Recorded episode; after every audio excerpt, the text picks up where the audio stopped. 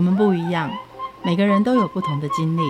当所有的节目都在高谈阔论成功的样板人物时，在这里有一群曾经遭遇到挫折和经历失败的人，正品尝着过去失败好滋味，继续一步一步往他们美好的人生迈进。让我们一起来听听他们的故事与分享，在我们踏出下一步时，有些不同的启示与想法。欢迎收听《失败好滋味》，我是贝大小姐，我是 Rico。哎，我们今天来到这家咖啡店，真的很难喝哎！咖啡很难喝吗？哎，我觉得它的咖啡有点像三合一的咖啡，你们觉得？我觉得它的蛋糕更难吃，我从来没有吃过这样子的起司蛋糕。真的？怎么那口感完全不绵密呢？老板娘来了。老板娘，哇，这么严重吗？请问两位？本馆到底发生了什么问题？哎，为什么这起司蛋糕是这样子的状况啊？这么浓的起司，完全吃不到海绵蛋糕，吃起来像海绵蛋糕吗？对呀、啊。哦，天哪，这你就不懂了。你晓不晓得起司蛋糕分两种？啊，还有分哦。轻起司和重起司我知道。对，那你觉得我们吃起来像什么？重起司。重起司是啊，不是吗？你连重和轻都没有办法分辨，你居然批评我们家的蛋糕很难吃。我告诉你们家的蛋糕有什么特别呢？当然有，这是我们自行研发的，而且整个配方比例都是我们自己下去调和的，在外面是吃不到的。重点是我们家的起司蛋糕是从澳洲进口而来的，非常昂贵的起司重起司乳酪卡夫。我们先跟大家讲我们在哪里。在台南的窄门咖啡馆，受访的呢是 Jessica，她有话要说。感谢光临本馆，刚刚是故意扮演 OK 吗？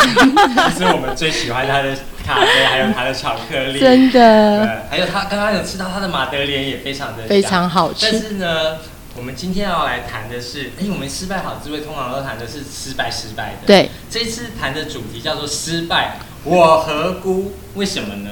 为什么呢？因为就是会有一些像我们这样的 OK，然后乱批评，是不是？一颗星，管他三七二十一。是啊，美婆 gay 婆不懂啊，然后以为自己有多厉害，尤其那种小毛头。好，我们回来重新来谈到起司蛋糕怎么了？这是什么样的故事？然后咖啡怎么了？最会泡咖啡的啊？没有，我我觉得哈，自从那个 Google、嗯、Google 店家兴起啊。然后就会有所谓的评论平台，那我就发现我们店的奥客变多了，然后评分都非常非常的差。但是那些人奥客自己不检讨自己，然后只怪成绩单在学生手上。对呀，好可怜哦，那种生杀大权，然后我就任那些奥客在网络上这样子呃任意，对对对对对对对。那我觉得不行，我应该要挺身而出，为我们店家发声，然后。然后呢，使出正义女神的本色，来教训那些奥克。可是一个负评会带来很多很多的负评，你怕吗？那就要有技巧的回应呢，对不对？这位老板，你有什么高招？没有啊，可以告诉大家。呃，没有，其实没有，其实没有所谓的高招，你也不可以。谩骂回去，这是没有意义的一件事情。你、嗯、要情理法，对我们讲求事实的公平公正。情理法，怎么样的情理法方式？比如说刚刚的故事里面，再还原一下。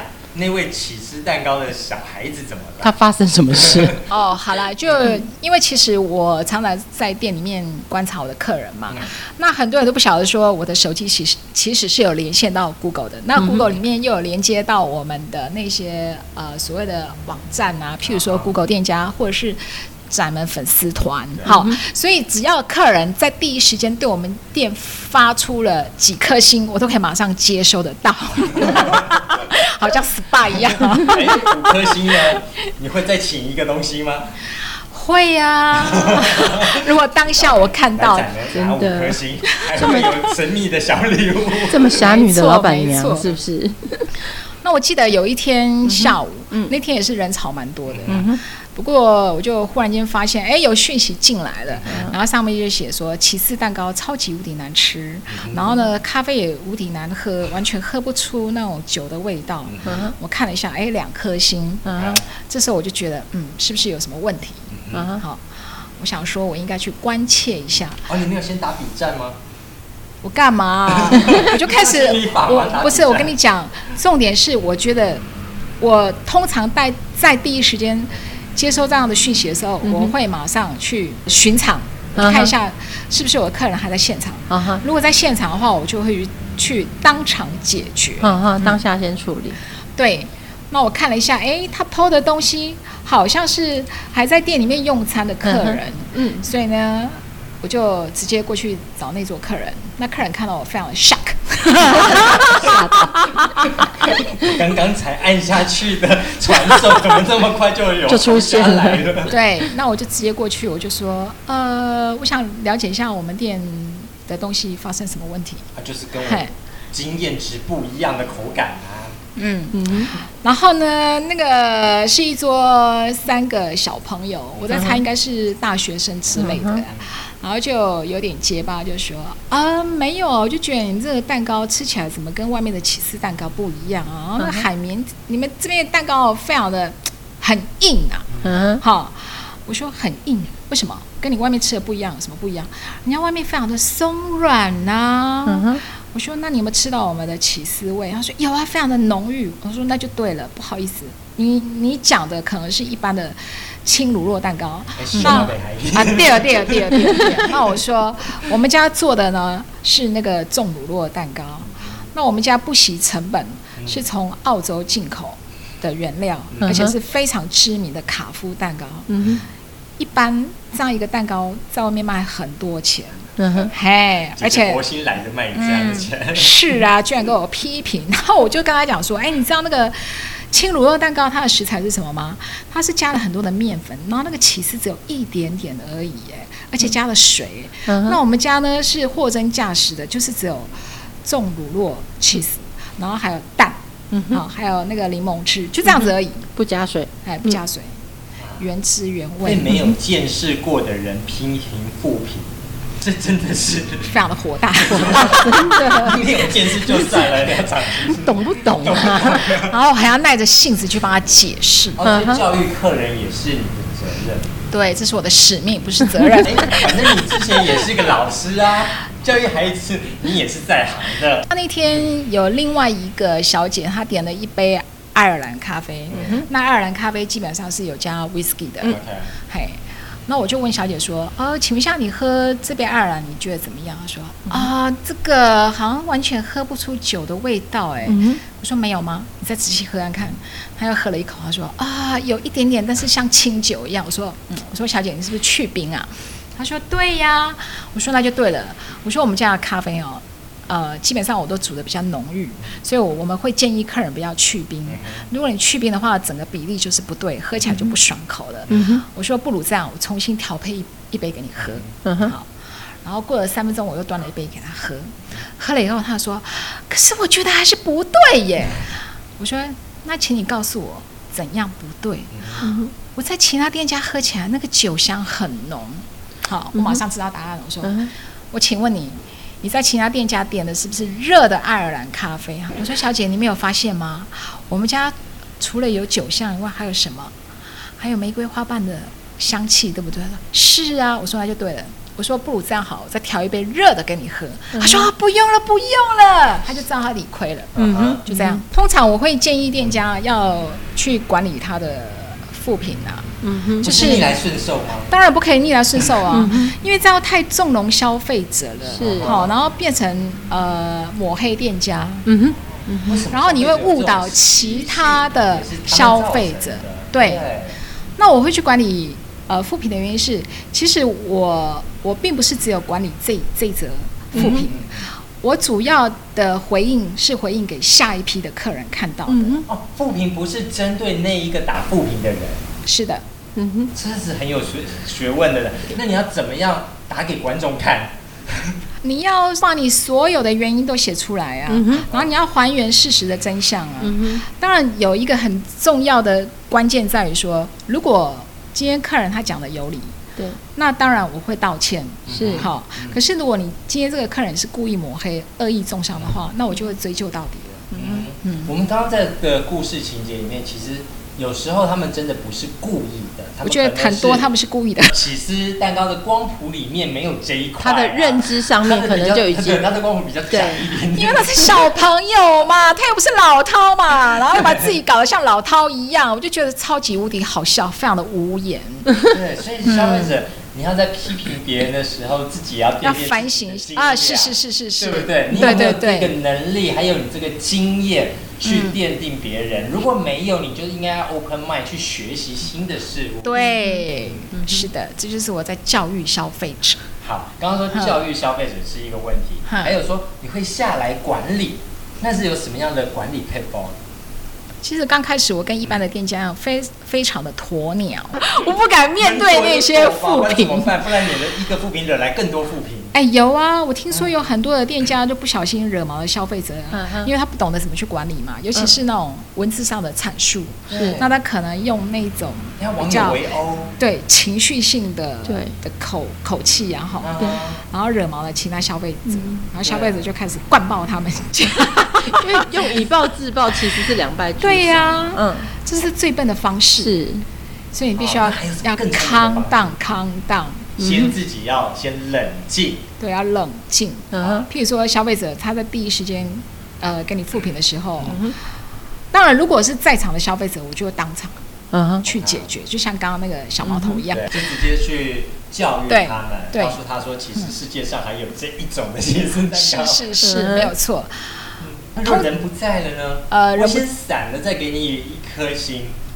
这样子哦，我会先 calm down 一下，嗯，好，因为有时候通常我们复评很多的时候，都是因为在连假的时候发生很多问题，那客人很很多嘛，那店里面很忙嘛，对，所以我们就不会先处理这件事情。可是事后呢，连假过后我就开始处理这种。重大的紧急事情，对，我就会把事情的真相整个都写出来，嗯哼，嗨，然后我会告诉消费者说，不好意思哦，他所写的复评好像跟我们认知上不一样，跟当时候的情境不一样。那很抱歉的一点是，本馆呢有全程录影，那如果说那个写复评的客人他有所异议的话呢，我们。我们会调阅录影带，而且保留当时候的画面。大家有没有听一听，发现这已经不是老板娘的口语，这是 Jessica 律师对方被告做，对对对对对，做反方的结论。没错没错，J 大律师来了。这个 J 大律师，你要大家来听一听，我们要跟 J 大律师学习一下，所谓的怎么样为这个被告做反方的辩论，来，这要情理法兼具，是不是？我们是一个法治的社会，而且我们是一个有民主素养的人。我们大家情理法，你在跟客人对答的时候呢，你必须还原事情的真相，然后你必须告诉他，我们店有店的立场。那你当然有你的立场，对。可是你今天来我的店消费，基本上你就是要遵循我的游戏规则嘛，对不对？好，我我举一个例子好了，就像有一次廉价，我们店呃刚开始啊哈。当然，一开始开店客人没有很多嘛。对。但是我们店很奇怪，其实也不光只有咱们咖啡馆，是所有的餐饮店都面临这样的问题。嗯哼。他可能开店的时候没什么客人。对。可是瞬间客人就来了。对。那瞬间的话，有可能全部都满。嗯。哦。所以呢，我们在我们在带带位的时候，都会先把客人呃安置到他们属于的位置。譬如说他七，我就问说你有多少人？他说七个人，那我就安置七个人的位置给他嘛。嗯。但是呢，有一组客人，他他就七个人，然后分成三桌坐，嗯哼，分占三个位置，而且占得非常好的位置，占了两个靠窗的位置，嗯哼，然后一张大桌，嗯哼，你要想想看呢，我怎么去冲我的业绩？应该七个人哦。等一下，我后面客人根本进不来，好不好？所以呢，人多势众，你怎么办呢？所以我在送餐的时候，我就会很委婉跟他讲说，啊、哦，不好意思哦，哈啊，因为现在。虽然没有什么客人，嗯，但是我很怕等一下待会儿客人会整个都蜂拥而进，嗯，那到时候如果客人满，嗯，就是比较满的状况之下，是不是麻烦你们再坐回原来的位置？我也没有赶他啊，嗯，继续让他坐嘛，嗯哼，可是他就不爽了嘛，嗯，他不爽以后呢，他在离开我们店之前就连续给了三个一颗星的负评，嗯，七个负评三个，还有四个还没出手，对对对，没错没错，是一颗星的超商。然后他就写，还有四把剑哦。是啊，然后他就写说，老板娘的态度超差。然后呢，服务员一个一个被擦，对。然后服务品质超烂。啊，反正就是写的很很惨就对了。嗯。那我看了以后呢，那我是非常的不爽，可是还为了要接接待后面的客人，所以我就必须要把我的怒气 把它。把它隐忍下来，按耐下来，然后我就跟我们小孩讲说：“没关系，不要理他。Uh ”哎、huh. 欸，等下我过完年假要再处理。这个也是一个过程当中，先自己要先抗当，对对对，先冷静思考，才有答辩的能力。哎、嗯欸，不过其实我觉得我做的餐饮业，我的 EQ 越来越好、欸，哎，因为碰到形形色色的客人嘛，哦，真的太多了，所以你就要把自己的 EQ 搞好一点，然后不要跟客人对呛。那你过了几天才处理的？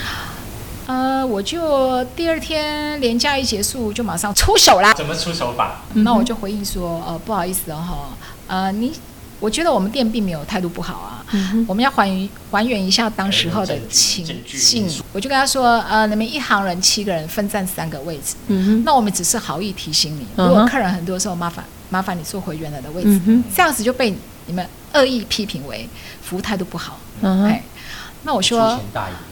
啊，管他没有，我还有一招。我刚才讲说，对不起哦，因为我们有全程录影哦，所以我我我会保留我们的录影画面。我说，欢迎你有任何的问题，你都可以写信给我。嗯、那我们店的商誉不容重伤，嗯、我们会保留法律上的追溯权。这就是刚刚所回应的，嗯、其实要说给其他的人听的。对，没错没错。因为唯有自己很重视商誉的人，嗯、他才会重视他所产出来的品质，在服务客人。嗯对，对呀，嗯，而且我们这么辛苦的维持这家店，怎么可以容许那些人恶意的抹黑？也许不是客人，也许会是竞争对手。哦，很多。哦，眼红，对呀，对，然后就派来来乱。所以我非常的怎么办？我就非常的火大，我就会直接写啊，我说不好意思哦，如果这家店是你开的话，你你可以容许你的客人这样侮辱你吗？其实负评满天飞哦，不止来自于竞争对手，来自于客人，来自来自于离职员工。对，对啊，怎样？我现在记你一笔，现在通通加倍奉还，那这怎么办呢？刚开始我也不敢回应呢、欸，后来、嗯、我想想，我怎么可以，我怎么可以纵容这种肖像？嗯、所以我就直接写了，是、嗯、我说我已经知道你是谁了，嗯哼，你自己好自为之。人家在按，嗯，没关系，我跟他讲说，嗯、我有法律顾问，嗯，嗯，OK。我说你这样已经造成了网络上的霸凌，嗯哼，然后我跟他写，我怀疑你不是我的客人，嗯哼，直接点了，因为你面对了这么多，比方 OK 或者是一些比较不理智的客人，当你今天转转换成你是别的店家的客人之后，你在那个就是忍受度或包容度的这个部分，你会变得更有一些调整，或者是不一样的角度去看这些事吗？我觉得会耶，嗯哼。基本上呢，我这个人哈，我不会给人家写负评的。嗯，都发好人卡了。哎，是是是，因为通常我觉得店家有他经营的那种辛苦谈呐。嗯哼。那有时候店家也不尽然都是店主人在顾店嘛，嗯、那有很多的问题是出在员工。那我觉得员工和没有水准的消费者一样，需要教育，要教化，嗯，对不对？所以啊、呃，好比啦，我去一个呃什么。呃，全球知名的连锁什么叉巴克，没办法嘛，有时候必须要找个地方休息。我我的意思是说，我去外县市的时候，是，那他不是标榜呃待客如亲吗？对，那怎么会态度那样子那么冷漠？然后我就会火大了。嗯，好，我就觉得我是老板娘的 身份就上来了。我点完菜以后，我就跟他说：“先生，我发现你一点热忱都没有。”结果那个 那个 waiter 就马上冲着我一笑：“真的吗？” 一百八十度的改变。其实我们也知道你辅导很多很多的店家，嗯，那你会给店家什么样的建议？当他们碰到负评的时候，有没有什么 SOP，或是他们应该要自己告诉自己哪些事情呢？觉得店家要勇敢的面对负评，要主动的去解决。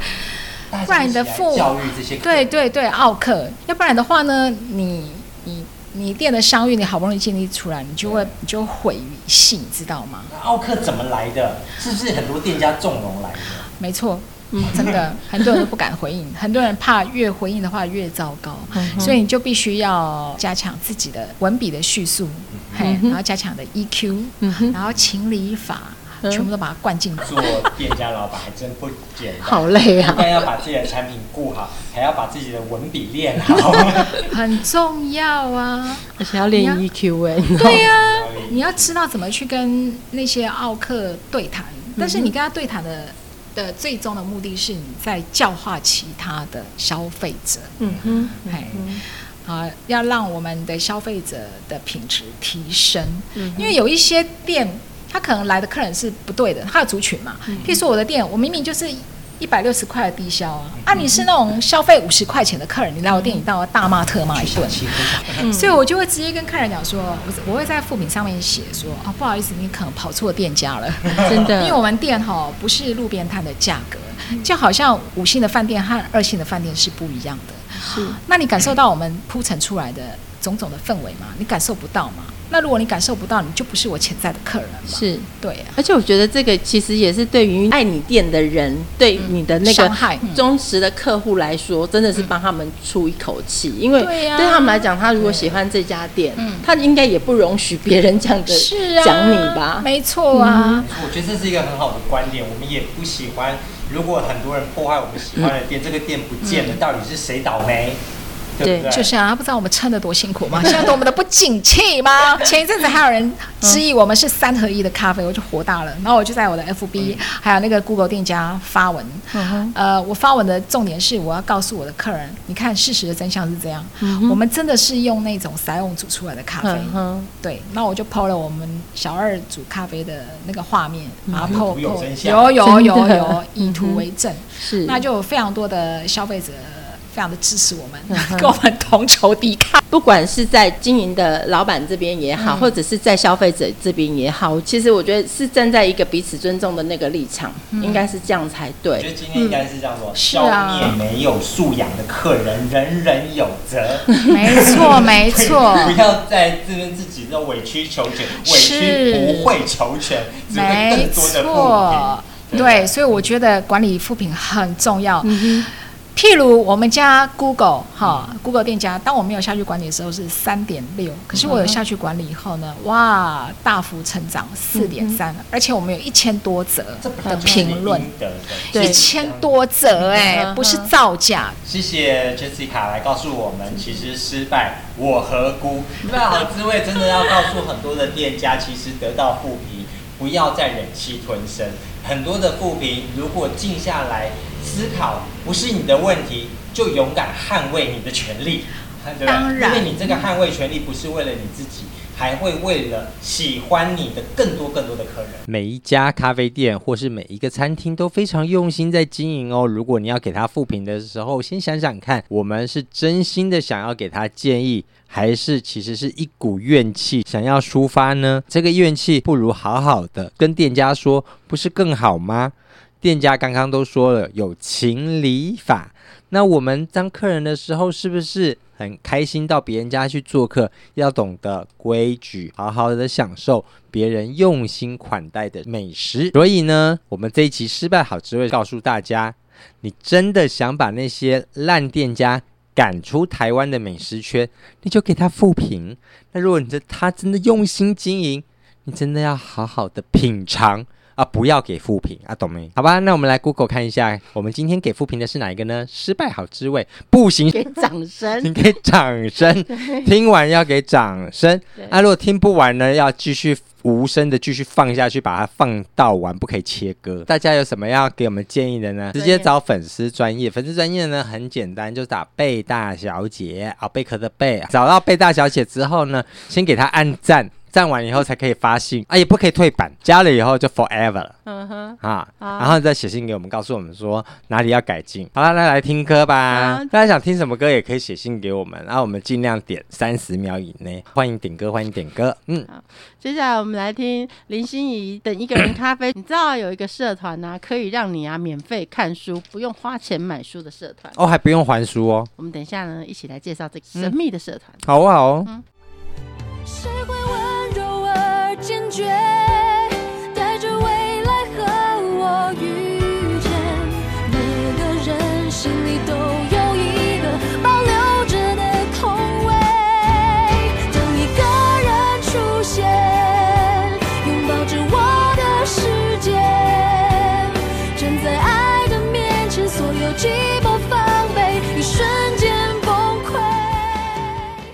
失败好滋味，蕴藏新风味。刚刚讲了一个神秘的社团，嗯，这个飘书会好神秘呀、啊。这个神秘的组织，你加进去了多久？忘记了，有点久。如果这个飘书会呢，如果是直销公司的话，我大概是钻石级的吧。我觉得认识你的朋友真的很可怜，没有一个错过的。因为我们都是爱书的朋友，爱书的朋友当然喜欢看书，喜欢看书呢要一直买，那肥了谁呢？又不是肥了自己，瘦了自己啊，是肥了成品啊，笑死我了。所以呢，我们就发现了一个飘书会，看书不要钱。那你也说，那我到图书馆借书就好啦。你知道图书馆的书常常有鼻屎 在上面，我不知道那些书到底是经历经了什么沧桑，或者历经了什么样不一样的人生。反正那些书呢，有的是耳烂啊，有的呢就是等不到啊，不然就是有人没还呢。你这等半天呢，你也是永远也等不到你。所以我们就参加了一个票书会。参加票书会有什么样的条件？怎么当你下线？爱看书啊，要大方啊，就是我想看的书，你要去成品买给我们，然后飘上来啊。所以我本来就已经有的书可以拿出来飘。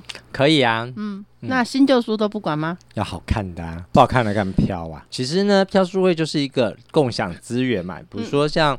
Uber 车啊，就是你家的车有车，然后闲着没人开，那你就开开出去载人嘛。嗯，那 Airbnb 呢，就是你家有房子空着嘛，那你就让人家住嘛，就收钱嘛。嗯哼，飘书呢就是这样子，就是你家的有书看完了，你觉得它很棒，知识是需要传递的，嗯哼，所以你的就飘给别人嘛。嗯，那他要不要还给你？不用，因为为什么呢？他要飘到下一家去嘛。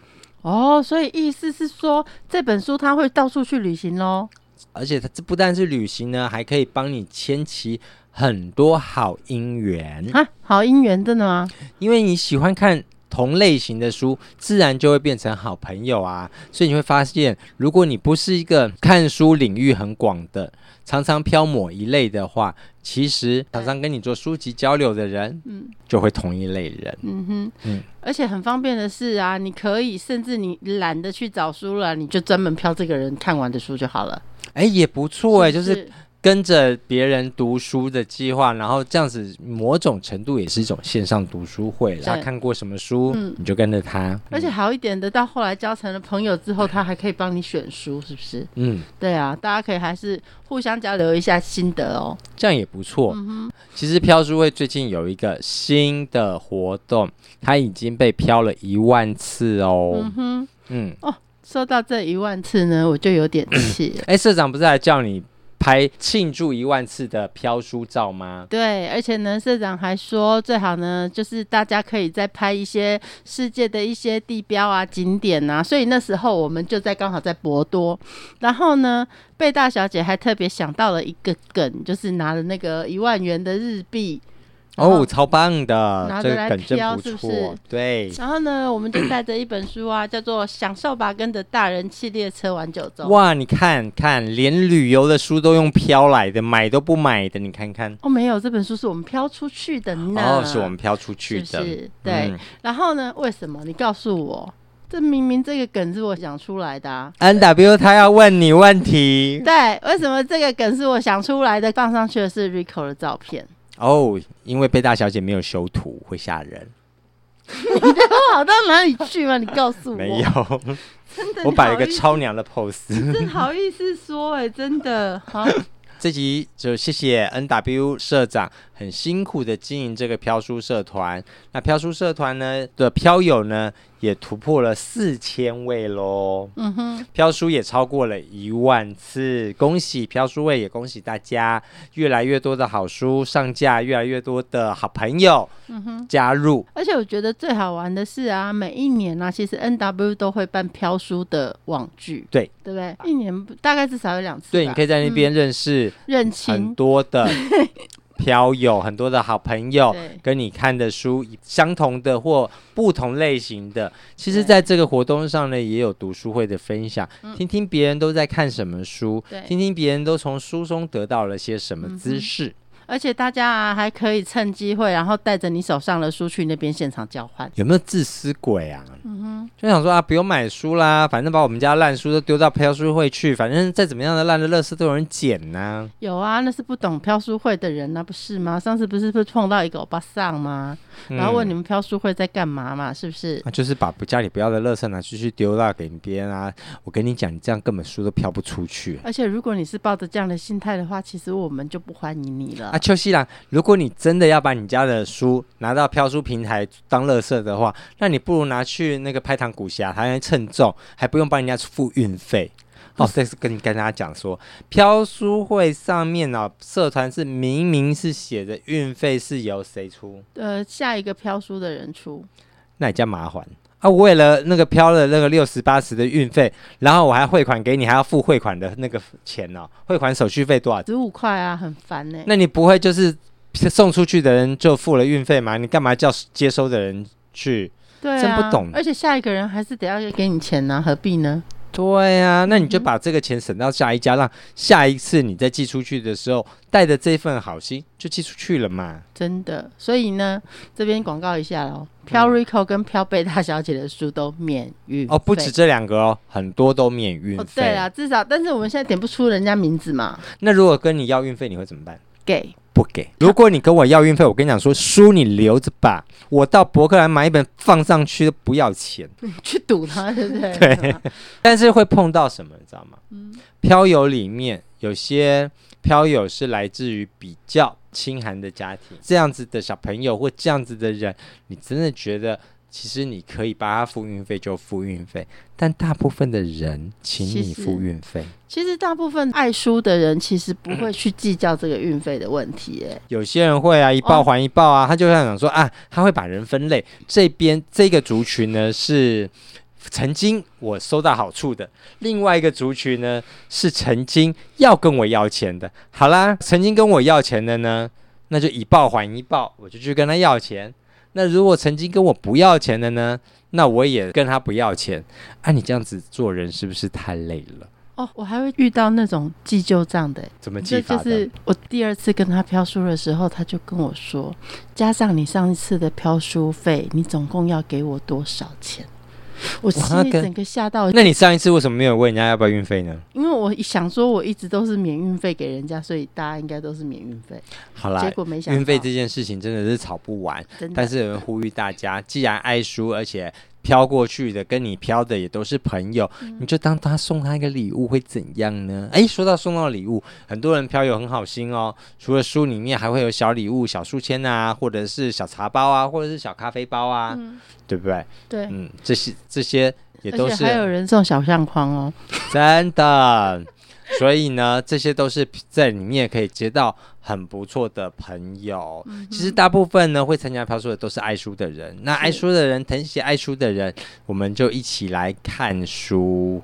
怎么加入飘书会呢？上脸书搜寻 i reading，i 是哪个 i？就 iPhone、iPad、i 的那个 i，i i 狗的 i，不是 i i 狗的 i 打不出来啦，是 iPad、iPhone 的那个 i，不是 i i 狗的 i，狗的 i 是是 iPad、iPhone 的 i。对，那 reading 呢？reading 呢？是我要问你们。读的 reading 呢？哦，读是是念 drug，不是念 reading。不是啊。读不是 read 吗？读不是 drug 吗？不是啊，读啊，读啊，对啊，是 read 不是吗？然后加现在进行式啊，对，i n g i reading。刚加第一次的人会觉得这平台其实有点难用，不是一个很友善的平台。我告诉你，不是这样的，是脸书不友善，嗯，平台很友善，对，是脸书很麻烦，嗯，好，一下认证一下要你 email 一下干嘛？对，但是只要。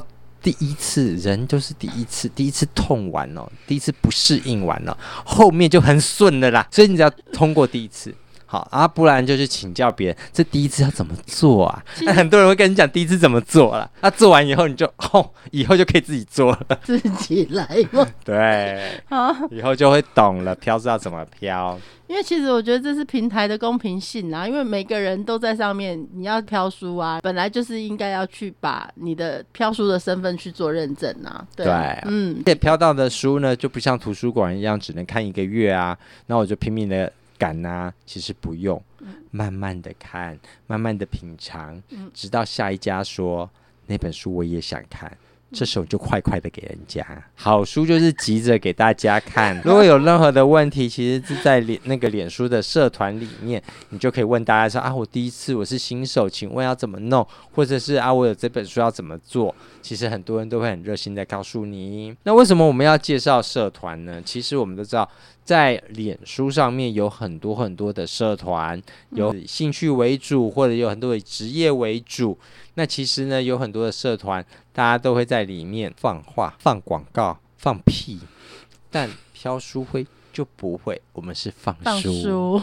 对，所以这边没有广告哦，只会打书啦。嗯，对，我们这个是可以打书的，一直在打书，对，嗯，要急着把书销出去，所以我们是很鼓励大家看书，这边各式各样的书都有哦，包括小朋友的童书也有哦，然后中文的、外文的其实都有。好吧，那如果说你发现，哎，我发现我想看的书票数会没有怎么办？自己买啊，对，买完以后。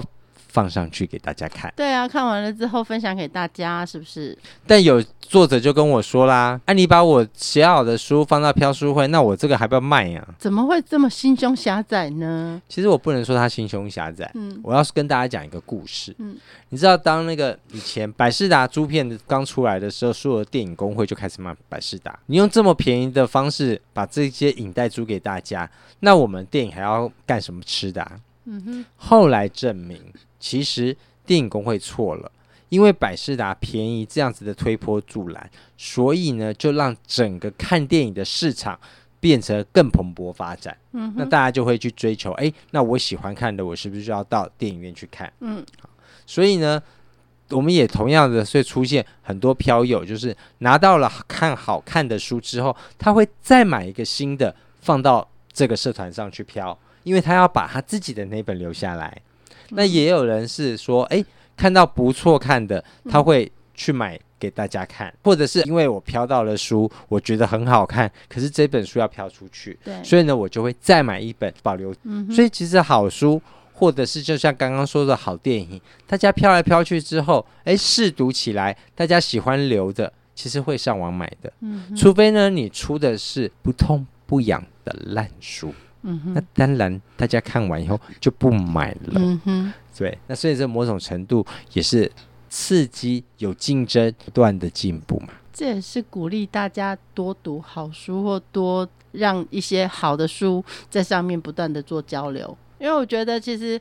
你会发现，一本好书其实它最后创造出来的，不只是在平台上面流动的那一本书而已，会有很多人跟进去买很多的书回家。嗯，对。而且你其实是可以跨领域看到一些你平常不会用钱买来的书。嗯，那这些书也会给你一些意外的收获。或意外的惊喜。你今年读了多少的书呢？嗯，问的很好哎、欸。有人一本都没有读过，有人是读 A 书、漫画书，那至少是本书啊。至少是一本书。对啊，我觉得其实不管是什么书吧，就是即使它只是一本漫画书，或者是它是一本绘本，我觉得其实对你有一些些的影响力，或者是让你有一些些，即使它只是一个书压，我觉得它都是一本不错的书啊。嗯、对每一个人来讲，其实不一定要是里面是密密麻麻的文字，或者是必须要什么长篇大论，它才是叫做一本好书。